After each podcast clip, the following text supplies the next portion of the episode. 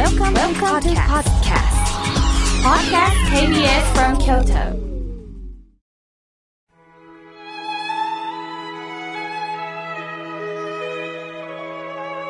改めまして、僧侶の河村明慶です。今日の法話のテーマは、自分の矛盾に気がつくについてお話をいたします。先日、家族が庭にある大きな蜂の巣を見つけたんです。私は学生時代に蜂に刺されて手が大きく腫れたことがあったんですね。その瞬間もおっかないなぁと思いました。そのままにするわけにもいかず、市役所に相談したんです。すると市役所の紹介で、業者の方に蜂の巣の駆除に来ていただくことになりました。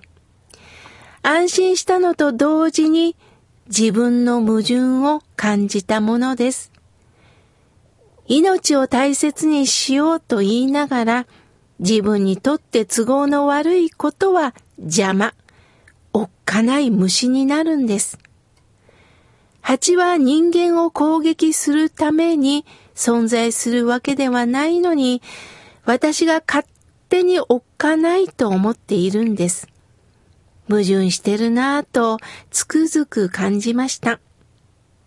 さて、この矛盾は前後の辻褄が合わないことです。矛盾の無は矛やり。順は盾です。昔、戦国時代、その国の人で、盾と矛を売っていた者がいたそうです。盾を自慢して、私の盾の硬いことと言ったら、どんなものも突き通すことはできないんだと自慢します。今度は矛を自慢して、私の矛の鋭いことと言ったら、どんなものでも突き通せないものはないと言ったそうです。それを聞いたある人が、だったら、君の矛で、君の盾をついたらどうなるんかと言ったそうです。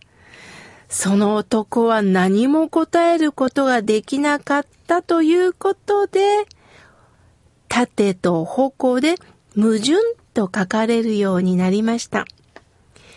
新宗の教えを開かれたのは親鸞上人ですが、親鸞上人から八代目の方で中高の祖と言われた蓮如上人がおられました。京都の本願寺で御門徒が蜂を退治したとき、死んだ蜂に向かって南無阿弥陀仏のお念仏を唱えていたそうです。その光景を見た蓮如上人は、あなたは今、どんな思いで念仏を唱えましたか？とお尋ねになったそうです。ご門徒は、かわいそうなことだと、ただそれだけを思って唱えました、と答えたそうです。すると蓮如上人は、信心をいただいた上は、どのようなことでも、かわいそうと唱えるのではありません。念仏は、仏頓放射の意味であると思いなさい。この仏頓っていうのはね、仏様の仏に、恩に切るの恩、仏恩。そして法っていうのは無空、法。社は感謝の社で仏頓放射と言います。念仏を仏頓放射の意味であるとおっしゃったそうです。これは、蓮如上人がお考えになったわけではないんですね。蓮如上人も、親鸞上人の教えを受け継いだんです。蓮如上人のご一代聞き書きには、真の上には、尊く思いで申す念仏も、またふと申す念仏も、仏頓に備わるなり、仏音に備わるなりと書かれてる。まあ、普通であれば、誰のために念仏を唱える、お父ちゃんお母ちゃんのために念仏を唱えるとなりますが、それは唱えてやったという上から目線なんです。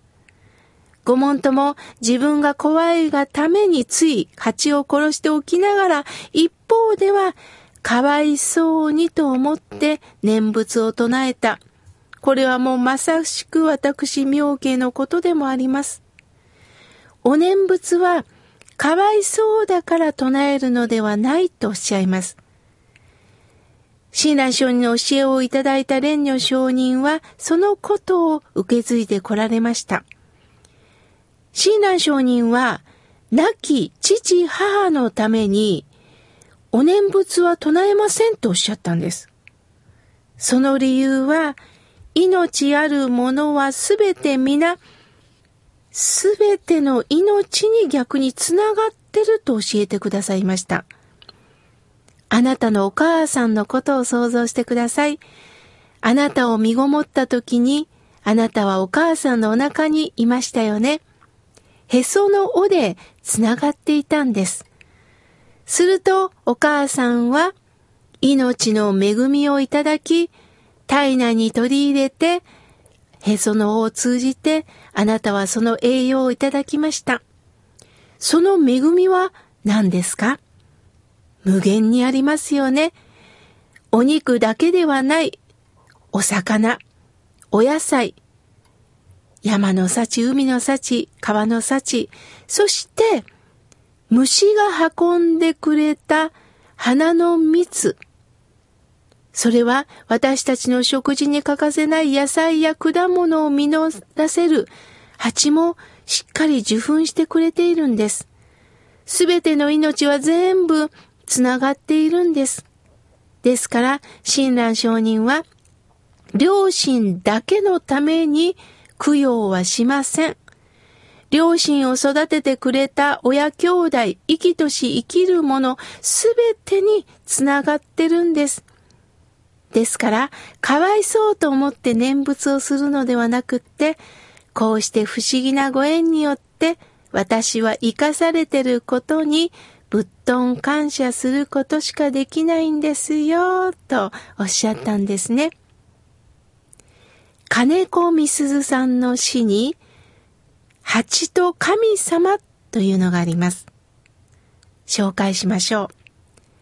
蜂はお花の中に、お花はお庭の中に、お庭は土塀の中に、土塀は町の中に、町は日本の中に、日本は世界の中に、世界は神様の中に、そうして、そうして神様は小さな蜂の中に、壮大な世界観ですよね。すべて切り離したものはないんです。蜂はお花にいる。でも、お花は庭に、土塀は街の中に、街は日本に世界に包まれている。では、その蜂は、すべて、懐の中に包まれていると、金子さんはおっしゃったんです。何一つとして切り離すものはない。ですから、あなたも育ててくれた家族、それだけではない。この町、お友達、あなたを逆に鍛えてくれた先生、あなたをちょっといじめたかもしれないお友達も、後輩も先輩も、いろんなお店も、そして町にあるお寺も、すべてつながっているんです。人間はね、こうなりたい。でもそうはなりたくない。したいけどできない。という矛盾を持っています。その矛盾を感じながら、私も支えていただいてるんだな、ありがたいなと今日も感じながら生きていきましょう。河村明慶もこうして今聞いてくださるリスナーさんの皆さんがおられるから、この河村明慶の心が笑顔になるラジオの番組ができています。こうして番組ができるのも、この KBS 京都さん、そして制作のスタッフさん、営業さん、そして広告を出してくださってる代理店の方、そして何よりもスポンサーである井村屋さん、すべての皆さんのご縁でこの番組ができてるんですよね。私一人でできてるんではない。私自身の矛盾に気がつきながら、南無阿弥陀仏のお念仏をいただきながら今日も生きていきましょう。